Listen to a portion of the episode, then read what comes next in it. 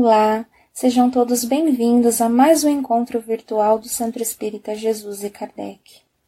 E agora, convidamos a todos a nossa prece de abertura.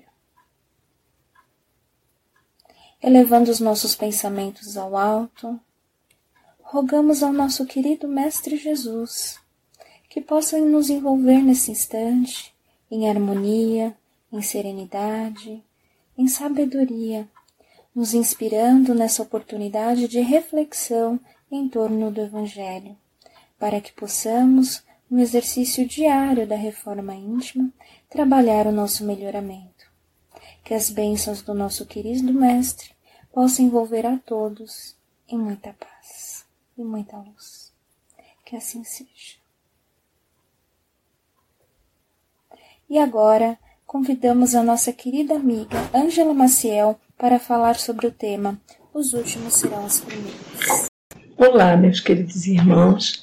Estou muito feliz por estarmos novamente aqui para podermos fazer reflexões sobre o capítulo 20 do Evangelho segundo o Espiritismo de Allan Kardec, intitulado Os Trabalhadores de Última Hora. Só o título já nos abre a curiosidade, né? Ficamos assim querendo saber quem são esses trabalhadores da última hora. Bom, primeiramente vamos ler a passagem né, de Mateus, capítulo 20, versículo de 1 a 16. O reino dos céus é semelhante ao pai de família que saiu madrugada, de madrugada, a fim de aliciar trabalhadores para trabalhar em sua vinha. Tendo acertado com os trabalhadores que eles teriam uma moeda por sua jornada, os enviou à vinha. Saiu ainda na terceira hora do dia e, tendo visto outros que estavam na praça sem fazer nada, lhes disse: E de vós também, vós outros, para minha vinha, e eu vos darei o que for razoável. E eles para lá foram. Saiu ainda na sexta e na nona hora do dia e fez a mesma coisa. E tendo saído na décima primeira hora, encontrou outros que estavam sem fazer nada e lhes disse: Por que permaneceis aí durante o dia sem trabalhar? É, disseram-lhe, porque ninguém nos aliciou. E ele lhes disse: Ide vós também, vós outros, para a minha vinha. À tarde, tendo chegado o senhor da vinha, disse àquele que tinha incumbência de seus negócios: Chamai os obreiros e pagai-lhe, começando desde os últimos até os primeiros. Aqueles, pois, que não tendo vindo para a vinha senão quando a décima primeira hora estava próxima, receberam uma moeda cada um. Os que foram aliciados primeiro, vindo a seu turno, creram que se lhes daria mais, mas não receberam além de uma moeda cada um.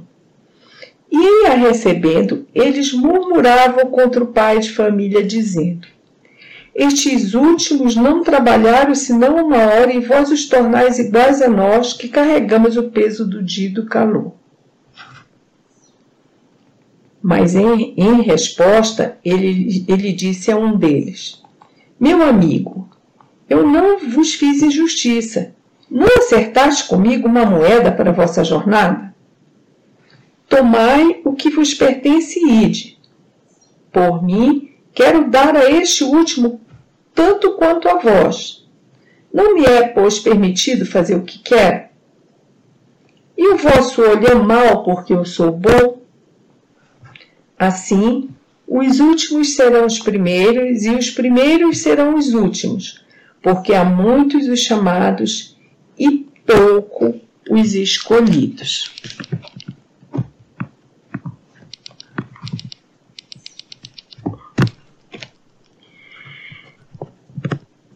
Bom, agora, para melhor compreensão dos ensinamentos da parábola, é necessário que o sentido simbólico de alguns trechos fiquem claro.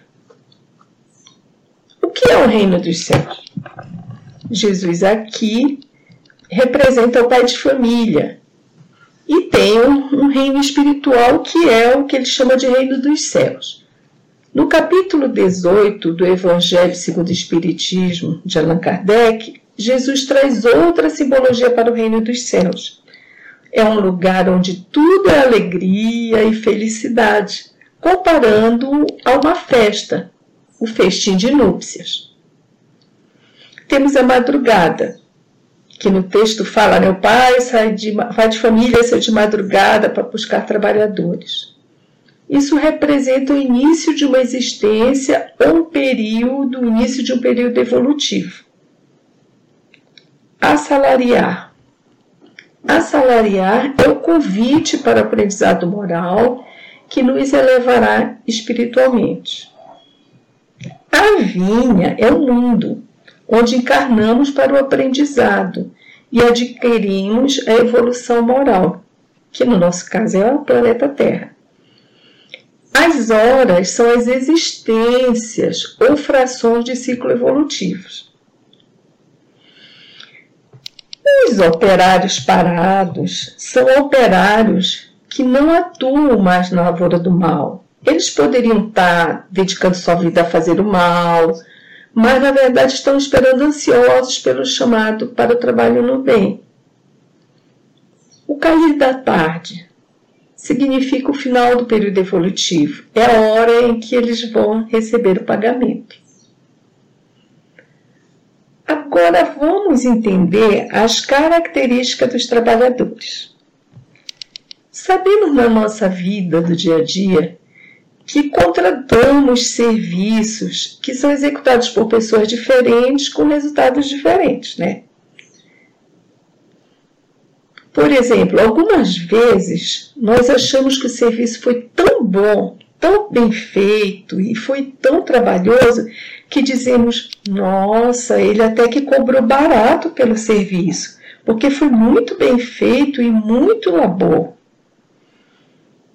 Por outro lado, existem outros trabalhadores e outros serviços que não nos satisfazem tanto. Não ficam bem feitos, a gente vê que não há um preparo, não há uma dedicação na tarefa, né? Então, às vezes a gente diz: Nossa, joguei dinheiro fora, contratei um serviço dessa empresa ou dessa pessoa e ficou muito ruim. Os bons trabalhadores, aqui representado pelos trabalhadores da última hora, né?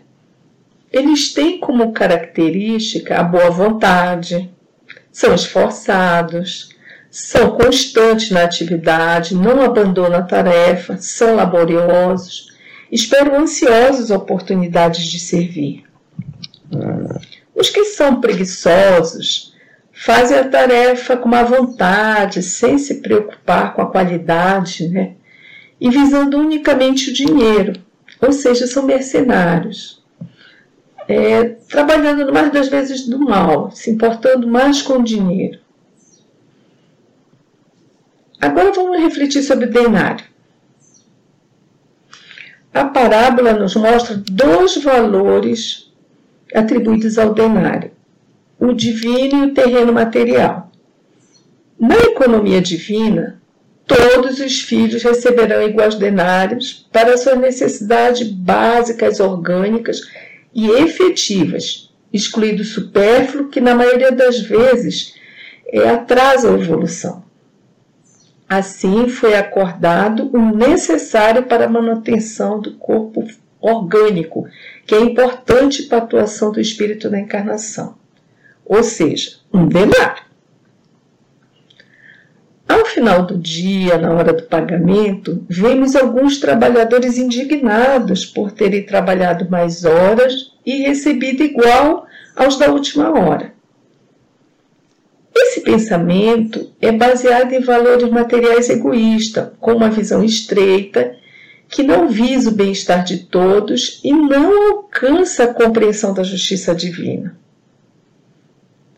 Vamos procurar olhar por um outro ângulo para entendermos melhor o que Jesus quer nos ensinar. Vejamos a situação dos trabalhadores de última hora se estes, como queriam os egoístas, recebessem um dozeavo de denário. Esta quantia não ia atender às exigências orgânicas básicas desses trabalhadores, eles iam passar necessidade. Os da primeira hora não precisavam de 12 denários para suas necessidades orgânicas básicas, seria supérfluo.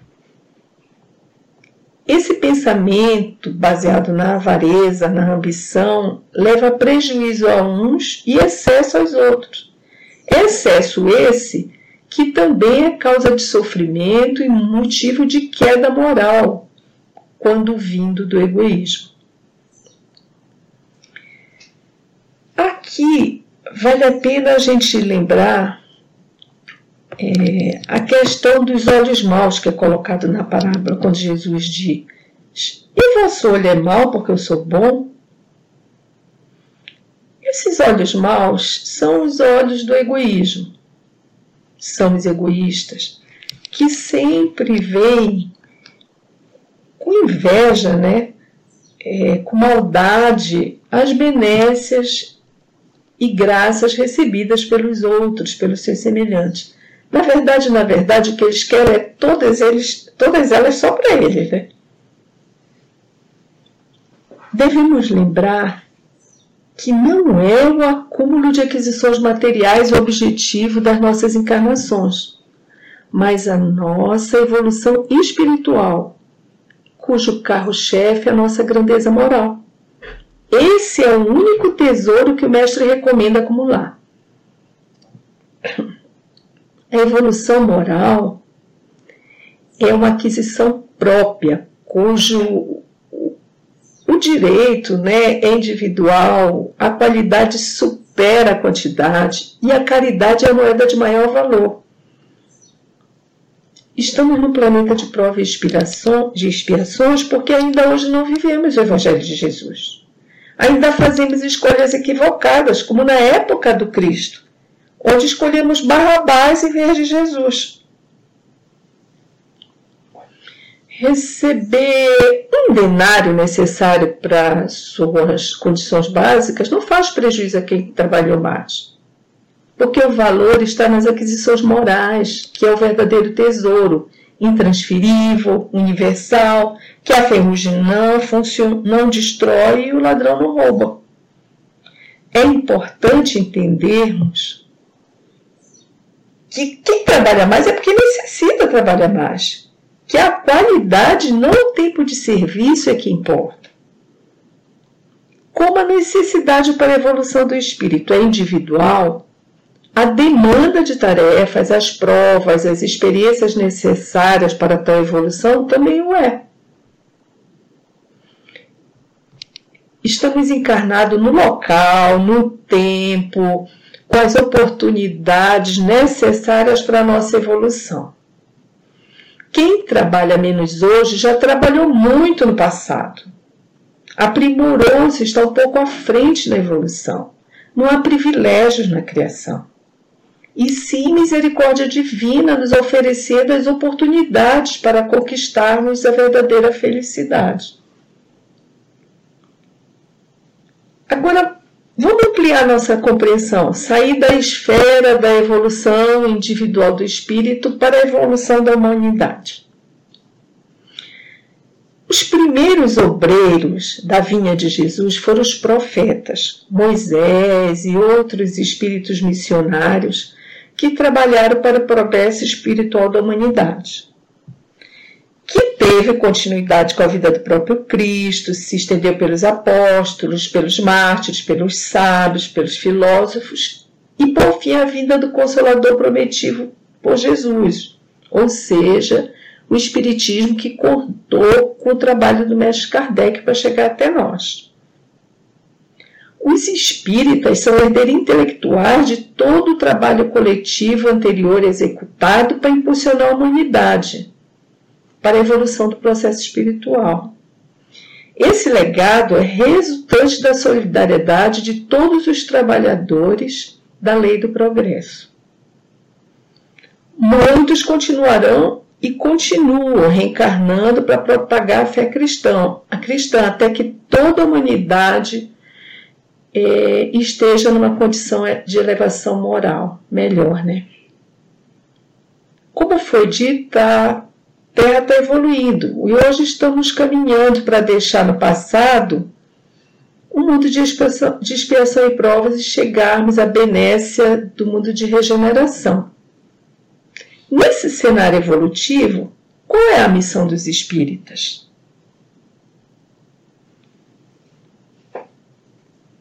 Temos que exemplificar e que nossa encarnação tenha como fim existencial distribuir esse conhecimento da reencarnação, de provas e de expiações que, quando bem concluídas, são responsáveis pela evolução do espírito a patamares mais elevados. Precisamos dizer a todos que a morte não existe, que os entes queridos estão vivos e que os reencontraremos, que o corpo físico morre, mas o espírito continua. Devemos esclarecer que a misericórdia e justiça está presente e não na, na, nas diferentes condições de reencarnação e não privilégios. O espírita tem que esclarecer, acolher a dor e gerar consolo. Para a tarefa tão nobre, os espíritas precisam se desprender né, das futilidades, dos atavismos viciosos, desenvolver o hábito da caridade, onde o amor ao próximo é sua maior expressão terão como base o Evangelho de Jesus Cristo e os exemplos do Mestre para nortear suas vidas. Jesus é o caminho, a verdade e a vida, e ninguém chegará a Deus se não for por ele. A tarefa é levar a luz da Boa Nova, pregando o desinteresse aos ávaros, mostrando-lhes que os verdadeiros tesouros são os morais, e que na vida após a morte bem material não vale nada. Levar a mansidão aos tiranos, lembrando-os da lei de ação e reação. Lutar contra a justiça e a iniquidade, pois são cônscios das consequências morais danosos que elas produzem, mantendo os homicídios reencarnatórios infinitos, causando sofrimentos aos seres humanos. Há que ter decisão muito forte e para abraçar a tarefa e coragem para o enfrentamento amoroso da ignorância que está à base de todo o mal. Nós espíritas somos abençoados, porque nós temos o cristianismo, o próprio Jesus que nos exemplificou, temos espiritismo que veio esclarecer sem misticismo qual o fim existencial do homem, qual as trajetórias e as leis que regem para atingirmos o bom fim. O mestre Allan Kardec é o nosso exemplo de grande obreiro de Jesus. E a humanidade irá se poupar de muito sofrimento se seguir os ensinamentos do mestre Kardec. É, Como podemos ver, está tudo pronto, né? As ferramentas estão aí. É só começarmos a tarefa até conseguir se plantar o amor universal. Mas atenção, mas entre os chamados no Espiritismo, foram muitos chamados e muitos também caíram. Por isso que Jesus diz que muitos são os chamados e poucos os escolhidos. A propósito da queda de irmãos espíritas no labor, Caibá Schutter, em seu livro é, Parábolas e Ensinos de Jesus, nos lembra dos espíritas que estão sem orientação, sem estudo, sem prática, com trabalho contraproducente, né? A caridade é um exercício de amor que temos que fazer, exercitar para conosco, para com a família, para com a sociedade. O abandono desses deveres é equivocado e gera dívida para próximas encarnações. O espírito é consciente que sabe que sua primeira escola e área de atuação no bem, em geral, está na família, no trabalho ou no seu meio social, onde estão encarnados aqueles os quais temos que aparar as arestas e vencer as provas e nos reconciliarmos. Caibar nos lembra daqueles que são os médios mistificadores, que fazem propaganda, vendem o seu trabalho equivocado, visando sempre seus interesses, são exploradores do próximo, alimentadores da curiosidade e da ignorância humana. Relata Caibar outro tipo de espírito cujo trabalho ocorre em quatro paredes, sem estudos, sem leitura e dedicado pretensiosamente por uma vida inteira a doutrinar espíritos. Estes obreiros trabalham, mas produzem pouco, diferente daqueles que se expõem para levar o evangelho, propagando o espiritismo, se expondo ao ridículo e a toda sorte de injúria, né? O espírita se preocupa com a sua evolução moral e intelectual e se submete conscientemente às leis divinas, levando a doutrina a todos como um ato de caridade universal. Os últimos serão os primeiros. Nós espíritas somos trabalhadores da última hora. Mas devemos honrar a confiança que Deus depositou em nós e cumprirmos a nossa tarefa para sermos dignos do reino dos céus. O pagamento é individual, e diretamente proporcional ao esforço, à dedicação, à seriedade, né? à qualidade do trabalho, o amor envolvido, a amplitude de benefícios que esse trabalho traz, ao esquecimento de si mesmo, enfim, todas as qualidades que caracterizam moralmente uma atividade no bem e um homem de bem. eu gostaria de lembrar que a orientação quanto à mediunidade é dar de graça o que de graça recebeste, deixando bem claro que não podemos mercantilizá-la, como foi citado no caso dos médios mercenários. Isso é motivo de grande queda Enfim, meus irmãos, eu espero que nossas reflexões nos levem a pormos em prática, a não adiarmos mais aquilo que é nossa tarefa, que é nossa obrigação enquanto espíritas. Eu recomendo e gostaria de dedicar a leitura deste assunto no Evangelho segundo o Espiritismo de Allan Kardec, no livro de Caibar Schutles, Parábolas e Ensinos de Jesus e o Evangelho sem mistérios sem véus de João Moutinho. É, eu estou com o coração cheio de alegria e muito feliz por poder participar desse momento de reflexão, que para mim é fundamental e acredito para todos os espíritas sérios também deveremos todos os dias nos recordar da importância da nossa tarefa e nos questionarmos como está o nosso empenho.